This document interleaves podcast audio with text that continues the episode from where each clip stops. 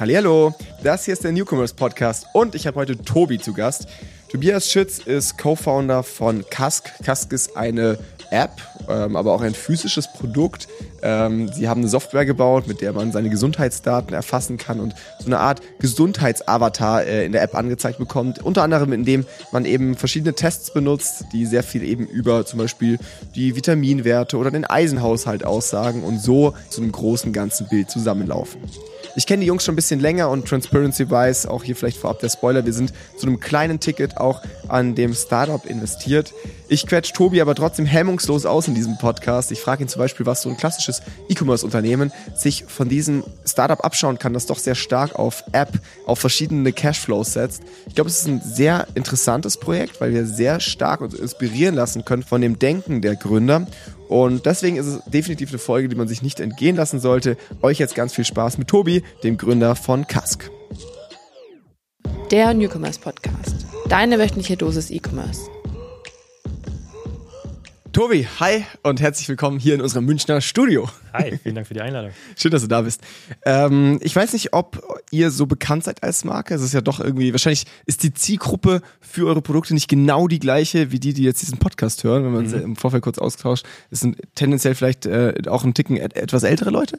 Ähm, von daher sollten wir auf jeden Fall mal kurz drüber sprechen, was Kask denn überhaupt macht. Wer seid ihr? Wann habt ihr gegründet? Mhm. Erzähl uns einfach mal, wo ihr herkommt. Klar, gerne. Also wir sind selbst in Hamburg ansässig. Wir wurden im Jahr, oder wir haben uns in 2020 im September gegründet und was wir machen, ist im Endeffekt, wir haben eine Software gebaut, mit der man medizinische Tests von zu Hause über das Smartphone auswerten kann. Das heißt, man braucht für, um Werte wie Vitamin D oder Eisen zu erfahren, gar kein Labor, sondern man kriegt ein Testkit von uns nach Hause geschickt.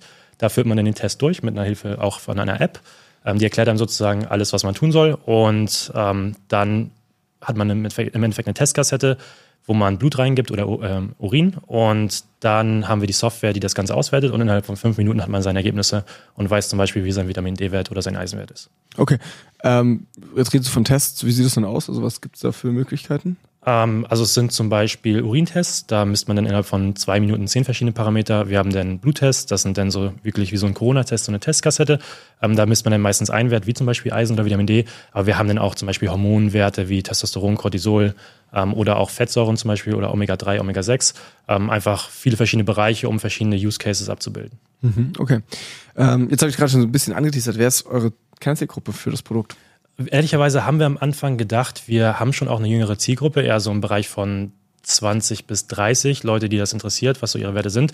Haben allerdings relativ schnell festgestellt, dass die Zielgruppe eher tatsächlich so im Bereich von 40 bis 60 ist, meistens tatsächlich weiblich. Ähm, das sind einfach diese Leute, die merken, dass so langsam, dass sie sich so langsam um ihre Gesundheit kümmern müssen, dass Gesundheit nicht mehr selbstverständlich ist und ähm, wollen daher auch ein bisschen proaktiv etwas dafür tun, um auch einfach herauszufinden, wie sieht es denn um ihre Gesundheit aus, was können sie tun, um eben auch länger gesund zu bleiben. Okay, also ich muss mich jetzt direkt mal kurz outen, weil ich bin ein ziemlich großer Fan von euch und wie ihr es macht.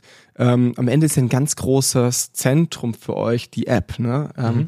Jetzt fragen sich vielleicht die ersten so, oh, was machen sie dann hier im Newcomers Podcast? Was hat das Ganze mit Commerce zu tun? Ja, kommen wir später noch drauf. Ihr habt sehr, ein sehr, sehr breites Spielfeld eigentlich am Ende. Ähm, aber eure App ist ein ganz, ganz zentraler Punkt und ich glaube, gerade deswegen ist es auch heute so spannend, hier um den Zuhörern mal so ein bisschen andere Blickwinkel auf ihr Business zu geben. Ich glaube, ihr macht sehr viele Dinge total anders und innovativ. Ähm, funktioniert natürlich jetzt auch in diesem speziellen Fall sehr gut, wo man einen Test hat, den kauft man immer wieder, dann hat man das in der App, alles konsolidiert und und und. Ähm, aber mein Ziel für euch heute in, als als Zuhörer ist, dass ihr einfach so ein bisschen das auf euch wirken lasst und fragt, hey, wie könnte man diesen Kask-Ansatz vielleicht auch für euer Geschäftsmodell so ein Stück weit umsetzen? Lasst euch davon einfach inspirieren. Ähm, jetzt habe ich die App gerade angesprochen also das ist ja eigentlich euer Kern, oder? Also mhm. diese Tests, die gibt's so, die gab es auch schon davor mehr oder weniger. Was sehr, sehr spannend ist, ist jetzt eben diese App, die ihr gebaut habt, diese Software. Erzähl uns doch gerne mal ein bisschen was darüber. Ja, um die Zuschauer oder Zuhörer auch nochmal so ein bisschen abzuholen. Also was es im Digital Health Bereich grundsätzlich so für Probleme gibt, ist, dass einerseits die Kundenakquisition sehr teuer ist. Ähm, andererseits ist es aber auch schwierig, dann den Kunden lang genug bei sich zu halten. Man löst dann ein Problem für den Kunden und sobald das Problem gelöst ist, ist er weg. Und äh, gleichzeitig ist es aber dann schwierig, die Kunden günstig reinzuholen, weil es dann eine sehr, sehr spitze Zielgruppe ist. Und was wir jetzt gemacht haben, ist im Endeffekt, dass wir den einzelnen Test, wie zum Beispiel so ein Vitamin D-Test, nur als Akquisitionskanal sehen, um den Nutzer in unsere Welt zu holen. Das heißt, wir haben irgendwie einen Nutzer oder eine Nutzerin, die ist interessiert an diesem Wert, die hat vielleicht dann irgendwie auch ein Problem, meinetwegen irgendwie fühlt sie sich nicht so gut, äh, hat Kopfschmerzen oder sowas und möchte einfach mal mehr über ihren Körper erfahren. Und in dem Moment, wo wir diese Person in unsere Welt holen, auch zeigen, dass wir mit ihr zusammen dieses Problem lösen können, öffnet sich für die Person auch noch eine ganz andere Welt, so eine deutlich größere Welt. Sie sieht dann auf einmal, okay, sie kann auch ganz andere Werte testen, die vielleicht auch für diesen Bereich relevant sind. Ähm, man kann vielleicht dann auch noch andere Variable-Daten oder sowas zu dem Ganzen aggregieren und kann so eine Art Gesundheitsavatar aufbauen. Und ähm, diese 40 bis 60. Was meinst du mit variablen Daten? So Apple Health? Variable-Daten, genau. Das sind zum Beispiel Apple Health-Daten. Man kennt zum Beispiel den Aura-Ring, mit dem schlafen ja dann auch manche Leute, um seine Schlafdaten zu messen. Ähm, das ist aber ganz wichtig. Aura kann dann tatsächlich nur diese, diese Messdaten in diese ganze Betrachtung mit einfließen lassen. Tatsächlich gibt es aber auch sehr viele Biomarker, die sehr wichtig sind zu messen, um halt bestimmen zu können, wie gut du schläfst oder um halt dir einen besseren Schlaf zu ermöglichen. Und diese beiden Seiten wollen wir halt gemeinsam abbilden und nicht nur ähm, dann sozusagen auf diese Tracking-Daten oder so gucken. Also konkret fehlt eigentlich diesen krassen Startups wie jetzt irgendwie so einem Whoop-Band oder so einem Aura fehlt eigentlich ein ganz essentieller Teil, dass sie ihren Job richtig gut machen können, oder? Also jetzt irgendwie, äh, wir hatten es vor, irgendwie Cortisol brauchst du eigentlich gemessen, damit du den Schlaf wirklich richtig einschätzen kannst, ne? Auf, auf Basis dieser Messdaten, die dann so ein Aura-Ring ähm, über die Nacht ähm, collected. Das heißt, am Ende ist so euer Bild also erheblich komplexer und aber auch korrekter am Ende, oder? Uh, auf jeden Fall. Also wir können halt deutlich mehr in diese Betrachtung mit einfließen lassen. Was halt aus unserer Sicht immer sehr wichtig ist, auch wie wir die User Journey im Endeffekt sehen, ist zum einen natürlich die Analyse. Also was ist denn dein konkreter Wert? Wo stehst du überhaupt? Dann der ganze Education-Bereich. Also was bedeutet mein Wert? Warum ist es wichtig, in einem guten Bereich zu sein? Was passiert aber auch, wenn ich in einem schlechten Bereich bin? Und der dritte Punkt dann der ganze Recommendation-Part. Also was kann ich konkret machen, auf Basis meiner Werte und der Daten, die wir im Endeffekt vom User haben, um mich möglichst einfach zu verbessern. Und dazu gehören dann halt auch so Sachen wie deine Diät, die du befolgst, deine persönlichen Präferenzen, was isst du gerne, was isst du nicht so gerne. Und ähm, was wir dann versuchen, ist im Endeffekt ein ganzheitliches Bild darzustellen, damit der Nutzer halt auf Basis seiner Daten, und wir können mittlerweile sehr, sehr viele Daten des Nutzers aggregieren, ähm, dass er dadurch halt möglichst effektiv seine Werte verbessern kann. Mhm. Eure App ist super stark. Ähm, die ist von, von der User Experience kommt die wirklich ran an so eine, an so, an die großen Companies so gefühlt. Also es ist eine richtig, richtig starke UX. Ähm, hast du da Background oder wer hat das bei euch gemacht? Weil diese App ist geil. So, ich, und ich glaube, also, du kannst Nutzer heutzutage nur in so eine App immer wieder reinholen, die Retention Rate erhöhen, wenn die User Experience so richtig gut ist einfach. Ne? Mhm. Ne? Und ich glaube, der User hat da auch langsam einen Standard. Ob das jetzt bei 60-Jährigen genau der gleiche wäre wie bei mir, weiß ich nicht. Aber ich persönlich hab's so und ich bin jetzt, wenn ich in eure App gehe, freue ich mich, weil die App ist geil. Mhm. So, ähm, wie, wie habt ihr das gemacht? Also wir haben da, ich habe selbst, muss man sagen, keine Entwicklungskompetenzen. Mein Co-Founder Lennart auch nicht. Wir haben aber noch einen dritten Co-Founder, Raphael, mit reingeholt.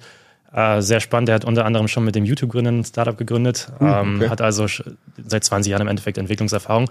Aber was wir uns von Anfang an halt immer gesagt haben, ist, gerade im Digital Health-Bereich, du musst einfach ein Produkt liefern, was für den Nutzer convenient ist und was gut zu benutzen ist. Ähm, es gibt viele die sagen dann, wir wollen irgendwie in die Masse gehen über Krankenkassen oder sowas. Und da ist dieser Faktor Value for Money halt super wichtig aus unserer Sicht, weil wir müssen erstmal zeigen, dass die Leute das Produkt auch so kaufen wollen, dass sie es so nutzen wollen und dass sie es immer wieder nutzen wollen, dass eigentlich auch eine gewisse Retention da ist, damit man dann irgendwann sagen kann, okay, jetzt gehen wir mal in Krankenkassen und bringen das in die breite Masse. Aber ähm, das machen, glaube ich, viele andere falsch, die sagen sich, okay, ich löse jetzt hier alle meine Probleme, was die Akquise angeht, über Krankenkassen.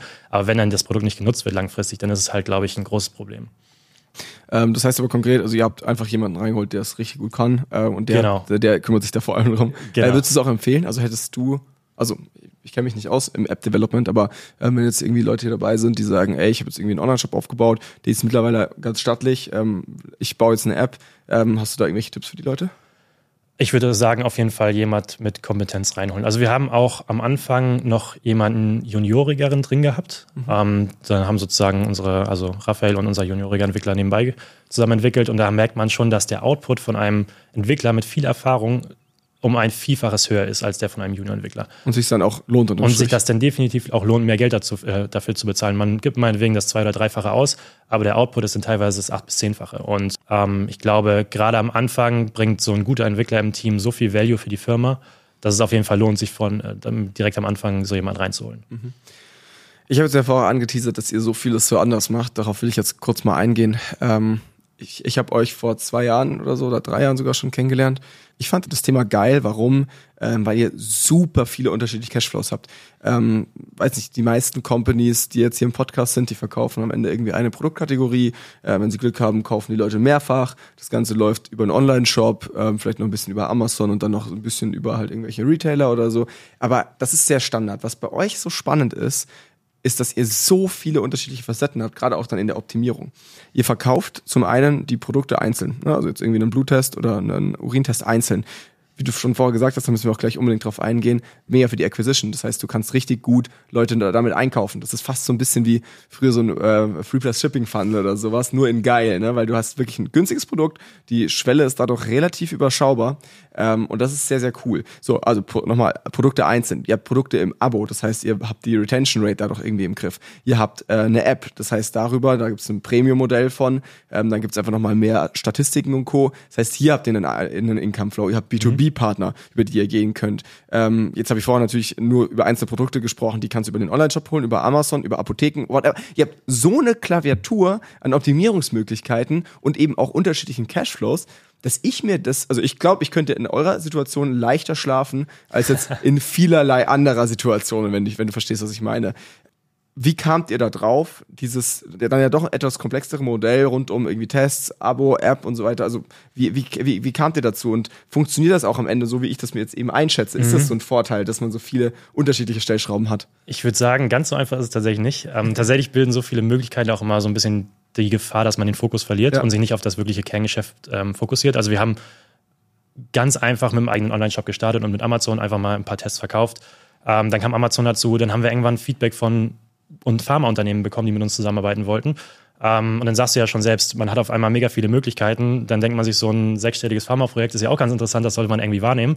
Ähm, lässt dann aber vielleicht das Kerngeschäft so ein bisschen äh, dran. Und ähm, wir haben dann aber irgendwann realisiert, was ja wirklich unser Kernwerttreiber in der Company ist, ist im Endeffekt das, was wir anders machen als andere Digital Health Unternehmen, günstige Akquise und dann Leut die Leute bei uns drin halten. Und das hat dann im Endeffekt dafür, dazu geführt, dass wir sehr, sehr viel Fokus auf das ganze Thema Retention und das, den Digital Health Avatar sozusagen gelegt haben. Ähm, und wie du schon sagst, also wir verkaufen unter anderem bei Amazon, bei Shopify. Wir sehen einfach, dass die Akquisition extrem günstig ist, je nachdem auch, was wir für Produktkategorien anbieten. Wir machen gerade noch Testläufe mit neuen Tests, wo wir dann im Bereich von teilweise auf Amazon 9 Euro Kontenakquisitionskosten liegen, ähm, wo dann andere Mitbewerber so das 8- bis 10-fache haben. Und wenn wir es dann schaffen, im Endeffekt den Nutzer bei uns reinzuholen in die App, die Retention zu erzeugen und im Endeffekt in ein Abo-Modell zu holen. Und da ist ganz wichtig dieser, dieser Test, den sehen wir immer als Akquisitionsmittel. Und dann sehen wir aber unsere App und das Abo-Modell in der App im Endeffekt als wirklich ein Retention-Hebel. Wir müssen es irgendwie schaffen, dass die Leute von einem Test in das Abo-Modell kommen und so bleiben sie dann bei uns und sind dann im Endeffekt auch länger unser Partner. Und habe ich auch schon gesagt, ähm, die, meisten, äh, die meisten Anbieter lösen dann irgendwie ein Problem. Ähm, es gibt aber im Laufe des Lebens eines Nutzers super viele verschiedene ähm, Probleme. Und wenn du es schaffst, von einem Problem zum nächsten, zum nächsten oder vielleicht auch zu Zielen zu wechseln und den Nutzer so mitzunehmen über den Lifecycle, dann hast du natürlich deutlich einfacher, eine ordentliche Retention zu erzeugen. Und daher spielt sich immer alles bei uns darauf, darum ab, wie schaffen wir es im Endeffekt, den Nutzer zu konvertieren von einem einzelnen Test in das Abo-Modell und dadurch in die App. Okay, dann lass doch mal diese Customer Journey runterbrechen. Also erstens Akquise, du meinst jetzt gerade viel über eben einzelne Tests. Amazon oder was sind die Kanäle, über die ihr da arbeitet? Genau, also Amazon ist natürlich sehr wertvoll, aber auch unser eigener Shop, da natürlich Facebook, Instagram. Ähm, man muss aber sagen, dass bei Amazon einfach es eine super große Anzahl an Leuten gibt, die schon generell nach diesen Themen suchen. Die suchen nach Vitaminitest, die suchen nach Eisentest, die haben vielleicht irgendwelche Probleme, haben sich mal informiert, was dagegen helfen könnte und sind dann bereit, irgendwie so einen Test mal zu, auszuprobieren. Und dadurch, dass wir halt relativ barrierefrei sind mit unserer Lösung, das heißt, wir sind recht günstig im Vergleich zu anderen Anbietern. Ähm, du brauchst kein Vorwissen. Du musst dir auch zum Beispiel bei unserem Urintest kein Blut abnehmen. Das heißt, du hast auch diese Hürde nicht. Sind die Leute einfach bereit, das Ganze mal zu testen und dadurch in unsere Welt zu gelangen? Boah, no joke. Äh, kleiner Exkurs. Ich habe ähm, auch diesen Bluttest, das war der Stress-Performance-Test, Stress glaube ich. Genau. Test, ja. ähm, natürlich super passend für mich als Unternehmer. ähm, als jetzt, also ich habe diesen Test gemacht, der kam zu mir nach Hause ähm, und dann musste so eine Nadel in deinen Finger pieksen. Ähm, und ich glaube, die meisten würden sich halt einfach den Finger hauen. Ich habe echt, meine Frau hat ein Video davon aufgenommen, wie ich da irgendwie drei Minuten in der Küche stehe und immer so hin und dann wieder weg und dann so, jetzt mache ich's. Ah, oder doch nicht. Das war echt, das war für mich voll die Überwindung. Aber am Ende hat es überhaupt nicht wehgetan. Also ich kann allen, die jetzt hier nach dem äh, irgendwie in der, in der Caption hier auf Kask klicken und sich das kaufen, beruhigen, ist es gar nicht so dramatisch, wie man am Anfang denkt. Aber ich habe irgendwie so eine kleine Nadelphobie anscheinend, habe ich da rausgefunden. Ähm, Diese Tests, die verkauft ihr über Amazon und Co., kriegt die Kundendaten rein. Inwiefern subventioniert ihr das? Weil damit werdet ihr noch kein Geld verdienen. Ne? Also am Ende Genau. werdet ihr euch wahrscheinlich wirklich, ähm, ihr werdet damit auch noch nicht Break-Even sein, sondern ihr werdet ordentlich drauf bezahlen beim ersten Kunden, oder? Teils, teils. Also Gut, Amazon, ich wollte gerade sagen, auf Amazon wird es wahrscheinlich sogar gehen, mal so, genau. Bei Facebook und Instagram natürlich schon. Auf Amazon geht ihr da viel über Ads oder läuft das vor allem über, über Organic wirklich? Das läuft eigentlich hauptsächlich über Paid Ads. Okay, also schon. was halt wirklich gut funktioniert, ist Facebook, weil da ist einfach unsere Zielgruppe tatsächlich ähm, sehr aktiv. Instagram natürlich auch. Was wir bei TikTok zum Beispiel gemerkt haben, da sind eher natürlich dann Leute im Bereich von 20 bis 30 und das sind eher Nutzer, die wollen das Ganze dann mal ausprobieren, die finden das cool, die finden das interessant, mal einen Wert von sich zu messen, aber das sind nicht die Kunden, die dann nochmal kaufen, Mhm. die dann wirklich in unser Abo-Modell gehen, die dann andere Werte testen wollen, sondern das sind tatsächlich die 40- bis 60-Jährigen. Und da haben wir tatsächlich Probleme, die über TikTok zu akquirieren. Da gehen wir dann tatsächlich über Facebook zum Beispiel. Okay. Und auf Amazon auch viel über Paid-Anzeigen? Genau, auch viel Ja, über. Also da sage ich auch mal, ist es in unseren Bereichen fast nicht möglich, so richtig über Organic Okay. da wirklich Traffic drauf zu bekommen. Da gibt es dann auch einfach große Anbieter wahrscheinlich, die mit, keine Ahnung, ihren 10.000 Bewertungen Genau, ja. oben oder wie. Also da gibt es auch tatsächlich Produktkategorien, wo du denkst, da kannst du eigentlich gar nicht reinkommen, Okay. weil da so viele Reviews und sowas schon drauf ja, ich sind. gebe Aber euch noch ein Jahr, dann seid ihr überall oben. wir, wir haben da tatsächlich eine ganz gute Herangehensweise, würde ich sagen, wie wir es langsam schaffen, auch in die Bereiche reinzukommen. Okay, hast du da irgendwelche Insights für uns? Ähm, ja, wir gehen jetzt zum Beispiel in eine ganz neue Produktkategorie. Das geht eher dann so um Frauengesundheit. Ähm, da das ist eigentlich so mit die größte Testkategorie auf ähm, Amazon. Da gibt es natürlich dann Hersteller, die sind da seit 30, 40 Jahren irgendwie am Werk und wir versuchen jetzt natürlich externen Traffic darauf zu ziehen. Ähm, da machen wir jetzt gerade einen ersten Testlauf auch über TikTok tatsächlich, ähm, wie wir dann drauf kommen wollen. Und wir haben es jetzt innerhalb von drei Wochen im Endeffekt schon geschafft, da wirklich hoch zu ranken und gute Umsätze zu erzielen. Okay, spannend. Das heißt, ihr, habt äh, TikTok-Traffic auf die äh, Product Detail Page auf Amazon geschi geschickt von diesem Produkt. Genau. Ähm, hat, hat das auch wirklich konvertiert äh, und äh, Bewertungen? Teilweise. Äh, ja, also Wir, wir haben halt den großen Vorteil, dass wir, also im Vergleich zu anderen Amazon-Sellern, dass wir halt eine App haben und wir wissen, wer unsere Kunden sind und wir wissen auch, welche Kunden bei Amazon gekauft haben. Das heißt, wir können erstmal dann zum Beispiel Push-Benachrichtigungen schicken und sagen, ey, bewert uns doch mal. Und wir können dadurch natürlich im Vergleich zu anderen Anbietern, die nie wirklich Kontakt zu ihren Nutzern haben, erstmal fragen, wollen die nicht Reviews bei uns da lassen und das Produkt bewerten. Und dadurch kommen wir halt deutlich schneller auf eine gute Anzahl von Reviews. Okay, spannend. Wie könnt ihr App und Amazon die, die Customer Journey verknüpfen? Also jetzt kaufe ich, ja, so ein Modemann auf Amazon, ihr habt ja meine Kundendaten erstmal nicht, ich gehe dann in die App, trage meine Kundendaten ein, aber ihr wisst jetzt ja noch nicht, dass ich über Amazon gekauft habe. Ja, wir machen Abfragen. Also wir fragen dich Ah, ganz okay, am Anfang, gut, wo hast du okay. denn überhaupt gekauft? Das Okay. ist im Endeffekt ganz simpel. Und dann Post sagst du, du Purchase Post- Journey und genau. dann könnt ihr eben ganz klar sagen, wenn ihr da Amazon angebt, dann wird der, dann werden die Push-Benachrichtigungen Genau, rausgejagt. ja, genau. Okay. Also es dauert eine halbe Stunde, nachdem du den Test durchgeführt hast und dann kommen erstmal die ersten Nachrichten. Dann wissen wir, du bist ein Amazon-Kunde, bist dahingehend geflaggt und dann können wir dich so bespielen. Also tatsächlich sind die, Ama- die Kunden-Journeys von einem Amazon-Kunden auch ein bisschen anders als von einem shop Ist das auch eine Pflichtangabe bei euch, wo die Kunden Ja, hinkommen? ja. Das ist halt der Vorteil, gell? Weil der Kunde hat das Produkt ja schon gekauft. Das heißt, er muss ja jetzt irgendwie da durch. Das Genau. heißt, ihr könnt ihn eigentlich fragen, was er wollt und er wird Ja. nicht abbrechen.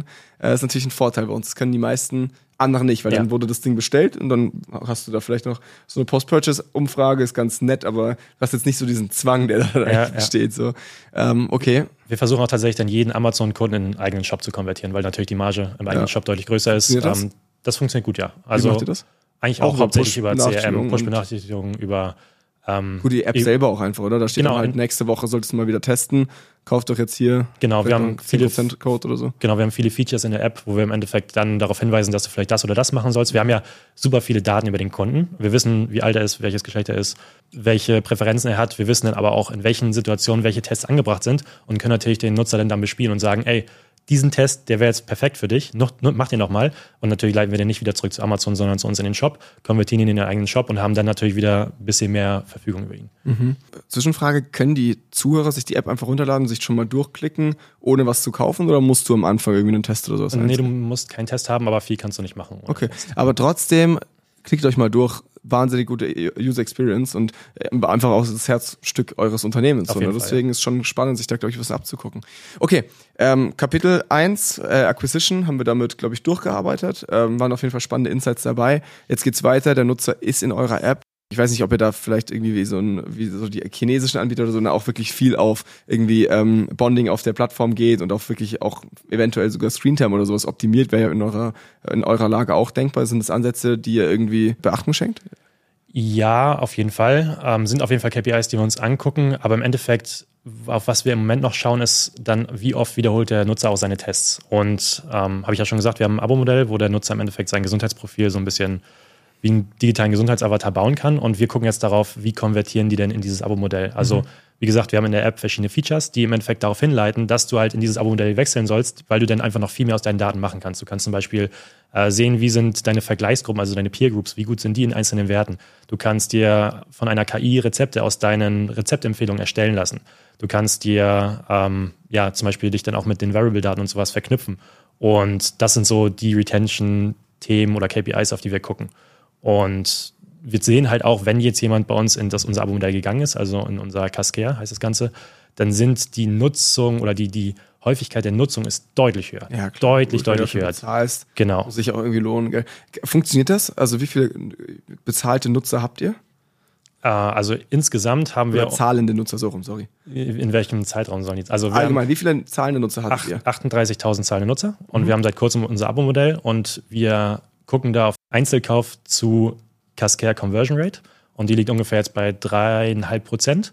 Also von jedem Nutzer, der reinkommt über Amazon, über Shopify. Seitdem oder wie? Also, nee, nee, äh, wenn jetzt, sagen wir, in diesem Monat kommen 500 neue Nutzer rein, gehen genau. dreieinhalb Prozent Okay, aber es davon sind jetzt nicht dreieinhalb von diesen 38.000 schon da rein konvertiert. Nee, nein, wir haben, Okay. wie gesagt, erst vor kurzem dieses Genau, Abo-Modell das eingeführt. okay. Deswegen, wir sind jetzt bei ein paar hundert. Okay. Ähm, aber doch schon ordentlich wachsen. Cool, stark, okay. Und das, so geht's auf, also wenn ihr jetzt am Ende, sagen wir mal, das optimiert ihr jetzt so ein bisschen und seid bei 5% oder sowas, ihr zahlt beim ersten Kauf drauf, ähm, am Ende kaufen sich dann manche nochmal ein paar mehr Tests und manche, sagen wir mal eben 5% konvertieren in dieses Cascare-Modell. Das, das passt, dann ist der Case so, wie ihr euch das vorgestellt habt? Wenn man die Akquisitionskosten halten kann und das nach oben skalieren kann, auf jeden Fall. Da sind Okay. die, also die CAC-CLV-Ratio nennt man da ja immer, also Akquisitionskosten im Verhältnis zu der, dem Lifetime-Value des Kunden, der ist auf jeden Fall so, dass man in einem Bereich ist, wo sich das lohnt, das zu skalieren. Okay. Also das haben wir jetzt aber gar nicht besprochen. Das heißt, Skalierung fällt euch schon eher schwer gerade, oder? Das Problem ist bei Amazon halt, dass du natürlich nur einen gewissen Traffic hast. Du kannst da schwierig neue Leute reinziehen, weil das ist halt so ein, so ein Grundinteresse, womit die Leute suchen. Ähm, dann kannst du natürlich Push-Marketing machen auf Facebook und Instagram, aber da dann wirklich zu skalieren und die Kundenakquisitionskosten so konstant zu halten, das ist schon bei den Produkten, die wir aktuell haben, noch recht schwierig. Ähm, das wird sich aber dann hoffentlich lösen, wenn wir unser Produktportfolio weiter ausbauen und natürlich auch von der Zielgruppe her durch neue Tests auch weitere Zielgruppen akquirieren können. Das heißt, ihr geht vor allem über die Breite. genau, ja. Okay, okay. Gut, ähm, jetzt waren wir aber schon im zweiten Kapitel, Leute halten. Ähm, das heißt auch wirklich ganz das, äh, das Stichwort Retention. Das eine Thema ist natürlich diese, die, die Cascare, also die App, ähm, das App-Abo, das Premium-Modell. Ähm, das andere ist natürlich auch einfach weitere Tests kaufen oder, oder andere Tests, also auch dieses Genau. Cross-Selling. Ähm, läuft das dann auch alles über die App oder habt ihr da irgendwie andere Möglichkeiten noch mit den Nutzern in Kontakt zu treten? Das läuft eigentlich hauptsächlich über die App. Das läuft natürlich auch über E-Mail zum Beispiel. Wir machen sehr viel über E-Mail. Das ist eigentlich unser, auch mit unser stärkster CRM-Channel. Ähm, Push-Benachrichtigungen haben wir ehrlicherweise bisher noch ein bisschen stiefmütterlich betrachtet. Ähm, werden wir aber in Zukunft immer mehr machen, weil wir einfach sehen, dass gerade aus der App heraus immer mehr Leute dann zurückkommen. Also wir haben vor wenigen Wochen so eine Art Wertescreen eingeführt, wo die Leute ganz einfach aufgeschlüsselt sehen können, welche Werte sie überhaupt mit uns alles messen können. Das heißt, die kommen in die App rein, sehen dann so einen Vitamin D-Test oder haben den Vitamin D-Test gemacht, sehen dann aber auch, ah, ich kann vielleicht noch den, den und den Wert mit uns testen. Und dadurch kommt bei den Leuten so ein intrinsisches Interesse auf diese Werte auch noch in ihr Profil mit reinzuholen. Gehen dann im Endeffekt darauf, kommen dadurch in unseren Shop, kaufen sich diesen Test dann auch noch. Und ähm, da hat sich die Sales, die über die App dann wieder reinkommen, ohne dass wir irgendwas mit Push-Benachrichtigungen verändert haben, hat sie ungefähr vervierfacht, nur dass wir diesen Screen eingebaut haben. Und jetzt gehen wir halt davon aus, wenn wir Push-Benachrichtigungen auch noch in Kombination mit dem Ganzen setzen und dann so ein bisschen auf Datenbasis Empfehlungen für neue Tests treffen, ähm, dass da auch noch viel mehr passieren wird. Könntet ihr nicht noch viel mehr auch über, ich sag mal so, Gamification arbeiten? Also mich turnt das voll an, wenn du irgendwie so einen Health Score und sowas hast. Das habt ihr alles schon. Das heißt, ich gehe jetzt in die App und gucke, ey, geht's mir gerade gut? Was kann ich optimieren? Das ist ja genau auch dann schon so grüner, roter Bereich, welche, welche Messwerte und so. Das ist schon geil. Aber könnte man da nicht noch viel mehr irgendwie, keine Ahnung, ähm, wenn du x Wochen in Folge, dann hast du so eine Streak oder so, keine Ahnung, wie Snapchat, dann bist du on fire. Was weiß ich. Ähm, Wäre das eine Möglichkeit oder würdest du sagen, aufgrund eurer etwas älteren User macht das vielleicht gar nicht so viel Sinn? Ich kann es nicht einschätzen. Ja, also wir haben uns natürlich dann am Anfang auch die Frage gestellt, wollen wir eher ein bisschen medizinischer wirken oder wollen wir eher lifestyleiger wirken? Okay. Und weil das Thema ist ja immer, dass je lifestyleiger du bist, desto geilere Features kannst du im Endeffekt auch für den Endnutzer anbieten. Und wir haben ein Produktboard mit, keine Ahnung, 30, 35 Features und dazu gehören dann auch Gamification-Sachen, zum Beispiel wie Streaks und sowas, die wir langfristig gerne einführen wollen. Aber da muss man ehrlicherweise sagen, da haben wir bisher nicht die Ressourcen für gehabt. Ähm, wir müssen uns dann schon, was ich ja eben schon gesagt habe, auf gewisse Sachen konzentrieren. Und Fokus war bisher dann einfach, äh, die Retention dann hochzuhalten und ähm, ja, die richtigen Sachen im Endeffekt jetzt Schritt für Schritt zu entwickeln. Ähm, wird aber alles tatsächlich noch kommen, weil wir halt dann entschieden haben, wir gehen in die lifestyleige Richtung. Wir wollen gar nicht so medizinisch wirken und können im Endeffekt dadurch dann ein doch besseres Produkt für den Endnutzer bauen. Habt ihr da doch manchmal auch ein bisschen Trust-Issues bei der Zielgruppe, weil es eben in Anführungszeichen zu Lifestyle und zu wenig medizinisch ist? Ähm, teilweise bestimmt. Wir schaffen es, würde ich sagen, aber doch ganz guten Spagat zu halten. Ähm, wir hinterlegen alles, was wir machen, dann auch immer mit Studien. Wir haben super viele Studien in der App allgemein. Ähm, wir werben dann auch viel mit zum Beispiel unserem medizinischen Advisory Board, ähm, zeigen im Endeffekt, dass da auch medizinische Kompetenz hintersteht und das ist dann schon sehr trustbildend. Aber Trust ist auf jeden Fall eine der wichtigsten Sachen bei uns, auch wenn wir zum Beispiel akquirieren. Also die Leute müssen schon merken, dass das Ganze auch Hand und Fuß hat. Äh, das ist ein super wichtiger Faktor. Jetzt habt ihr eine krasse App gebaut. Ähm, ihr zahlt aktuell noch bei jedem Nutzer so ein Stück weit drauf. Wie habt ihr das Ganze finanziert? Ähm, das erste halbe Jahr haben ich und mein Mitgründer Lennart das Ganze selbst finanziert. Also wir haben sozusagen damit gestartet, dass wir erstmal diese App Den entwickeln. Online-Store und sowas wahrscheinlich. Genau, ne? erst einen Online-Store. Wir wollten die App entwickeln, erstmal zeigen, dass man überhaupt so Tests auswerten kann, dass das Ganze auch valide ist. Ähm, dann haben wir nach einem halben Jahr, nachdem wir das Ganze mit dem MVP im Endeffekt belegt haben, bis dahin haben wir noch, aber noch keinen Sale gemacht, ähm, haben wir eine erste kleinere Runde gesammelt. Da haben wir 230.000 von verschiedenen Business Angels eingesammelt und haben gesagt, okay, mit dem Geld wollen wir jetzt das Produkt marktreif machen und wollen im Endeffekt die ersten Nutzer sammeln. Dann haben wir im Endeffekt das Produkt so hinbekommen, dass es verkaufsfähig war für die Endnutzer. Ähm, und dann war es halt daran zu beweisen, dass auch dieses Produkt Value for Money bringt und die Leute bereit sind, dafür Geld auszugeben. Weil in Deutschland ist es halt allgemein nicht so üblich, dass die Leute für, äh, für ihre Gesundheit Geld ausgeben. Und das mussten wir erstmal beweisen. Das haben wir dann äh, geschafft, haben wir irgendwie in den ersten drei, vier Monaten 6.000, 7.000 Kunden gewonnen und haben dann unsere erste größere Finanzierungsrunde gemacht, haben da 1,35 Millionen eingesammelt. Ähm, also bis dahin waren wir dann tatsächlich auch so ein One-Trick-Pony, muss man sagen. Wir haben einen Teststreifen gehabt, den wir auswerten konnten. Ähm, viel mehr war das aber auch noch nicht. Und dann haben wir gesagt, okay, jetzt wollen wir das Ganze auf, als Plattform ähm, aufstellen, wollen jetzt verschiedene andere Tests integrieren. Ähm, da sind dann halt, wie gesagt, Bluttests dazugekommen. Da sind aber zum Beispiel auch Labortests, ganz normale Labortests hinzugekommen. Ähm, aber aus unserer Sicht kann man mit denen halt nicht akquirieren, mit diesen Labortests, weil halt ähm, dieses Labor immer in dieser Kette ist. Dadurch wird es sehr teuer, weil das Ganze muss verschickt werden. Das dauert sehr lange für den Kunden. Ähm, und haben gesagt, das ist eine gute Ergänzung zu unserem Produktportfolio, wo man, man, wohin man die Kunden sehr gut upsellen kann. Ähm, aber das ist kein Grundbestandteil. Und genau, sind seitdem im Endeffekt eine Plattform, wo verschiedene Tests drauf sind, integrieren jetzt immer mehr, ähm, um so ein ganzheitliches Bild vom Nutzer abgeben zu können. Ähm, und genau, für diesen nächsten Schritt, der jetzt folgt, der digitale Gesundheitsavatar, sind wir jetzt auch dabei, eine nächste Finanzierungsrunde zu machen. Wie viel wollt ihr raisen?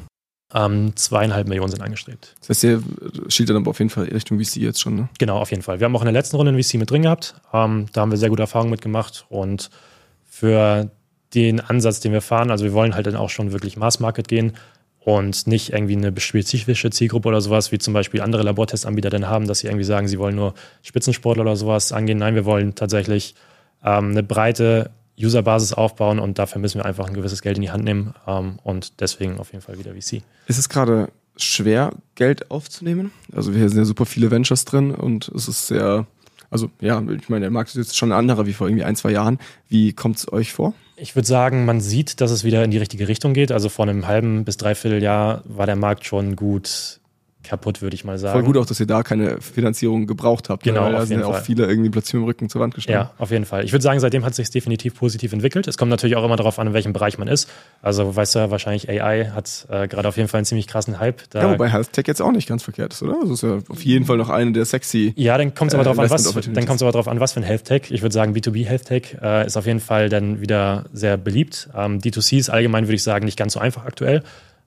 Ja, aber wir sind auf jeden Fall positiv gestimmt. Die ersten Gespräche waren sehr gut und ähm, wir haben das Gefühl, der Markt bewegt sich auf jeden Fall in die richtige Richtung. Ähm, wobei ihr ja schon auch mit eurem, also du hast jetzt immer Health Avatar genannt, glaube ich, gell? Ähm, das ist ja schon ein cooles Geschäftsmodell wahrscheinlich auch, worauf jetzt ähm, Investoren äh, irgendwie schon auch ein bisschen geiern, sage ich mal. Ne? Am Ende Ja. geht's ja um, also ganz konkret auch um Daten. Ihr Mhm. sammelt total wertvolle Daten über diese Nutzer, die man dann natürlich auch, also wenn man jetzt einen Schritt weiter denkt, irgendwie ähm, natürlich, mit denen man viel machen kann, ne? wo man dann jetzt irgendwie, weiß nicht, äh, gerade wenn sie, wenn diese Personen älter werden, wo man eine Apotheke anschließt oder so, wo man dann auch erheblich teurere Sachen irgendwie verkauft, als jetzt nur Tests oder nur ein bisschen Supplements, ne? Sondern wo man dann auch wirklich sagt, hey, vielleicht kann man I don't know, äh, Krankheiten sogar vorbeugen, früher oder früher oder Ja. später oder whatever, ne? Und das ist ja dann plötzlich ein ganz, ganz großer Sektor, dieser Health-Sektor, ne? Auf jeden Fall, ja. Also es gibt allgemein ja super viele verschiedene Datensilos, die jeder von uns hat. Da sind irgendwelche Gesundheitsdaten beim Arzt, da liegen in der nächsten Health-App irgendwelche Daten und dann liegen da oder da nochmal verschiedene Daten. Im Laufe der Zeit, sagt man, gehen ungefähr 30 Prozent dieser Daten verloren. Und unser Anspruch ist es dann tatsächlich auch schon, dass wir diese ganzen Datensilos irgendwie bündeln in unserer App. Und dadurch entstehen halt extreme Lock-in-Effekte. Also das heißt, es lohnt sich für den Nutzer, die App weiter zu nutzen und dieses Abo beizubehalten, weil er die ganzen Daten nicht verlieren will. Es lohnt sich auch, ähm, Selbst wenn er keine Tests macht, ne? Genau, selbst wenn er keine Tests macht. Und ich glaube, da sind schon die VCs sehr scharf drauf, ähm, dass sie die langfristige Vision sehen, dass es halt dann einen wirklichen Nutzen hat, dass du diese App immer wieder bei dir hast und auch über einen längeren Zeitraum einfach ähm, nicht löscht, sondern die Daten bei dir behalten willst. Also diese Login-Effekte durch Daten sind schon sehr, sehr stark. Gut, ich drücke auf, äh, ich drücke euch die Daumen, dass äh, hier die Newcomers Community die äh, alles entscheidenden Intros gibt am Ende bei dieser Finanzierungsrunde. Vielen Dank. Ansonsten ja gut, was sind so, was ist so euer Blick auf die Zukunft jetzt? Ich meine, ähm, das, die Runde wird dann irgendwie bis Ende des Jahres oder sowas wahrscheinlich geschlossen sein. Was macht ihr mit dem Geld? Ähm, Im Endeffekt geht es darum, die Plattform weiterzuentwickeln. Also natürlich einerseits weitere Tests onzuboarden, dadurch neue Zielgruppen zu erschließen. Ähm, andererseits natürlich die Retention durch verschiedene Features weiter zu erhöhen. Und dann habe ich ja schon gesagt, wir haben jetzt mittlerweile so an die 38.000 Kunden akquiriert. Jetzt ist natürlich die Frage, wie erreichst du den nächsten Step? Wie erreichst, erreichst du die nächsten 100.000? Wie erreichst du die nächste Million oder die erste Million? Ähm, und da geht es dann auch einfach darum, in, irgendwie in äh, Apotheken und in Drogerien zu kommen ähm, und so im Endeffekt eine breitere Zielgruppe zu erreichen. Mhm. Was macht ihr gerade an Umsatz? Was ist das Ziel für dieses Jahr? Also wir haben jetzt wirklich viel Fokus auf die Retention gelegt ist äh, Marketing auch stark runtergefahren teilweise, einfach um jetzt so ein bisschen die, die User Journey glatt zu ziehen, damit wir wissen, wenn wir denn Geld reinschütten und wirklich Leute auf on Scale akquirieren, dass hinten dann auch genug rauskommt. Und das war jetzt wirklich der Fokus das letzte Dreivierteljahr. Und da sind wir jetzt unserer Meinung nach bereit, haben das alles glatt gezogen und jetzt ist halt der Zeitpunkt gekommen, wo wir dann auf Masse gehen müssen. Okay. Ja, wünschen euch da ganz viel Glück dabei. Äh, ich werde es auf jeden Fall weiter beobachten. Ähm, ihr habt vielleicht gemerkt, ich glaube, Tobi ist der erste Gast im Newcomers Podcast, der einfach noch schneller redet als ich. Das liegt bestimmt an seiner Gesundheit und Fitness. Deswegen solltet ihr unbedingt äh, Kaske ausprobieren, damit ihr das alles immer gereportet. Das war eine gute Überleitung, oder?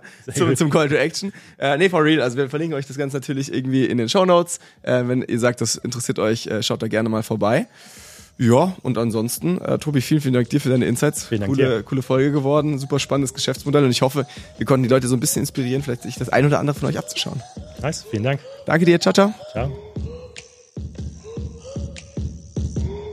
Der Newcomers Podcast. Das Weekly E-Commerce Update mit Jason Modemann. Jeden Mittwoch. Überall, wo es Podcasts gibt.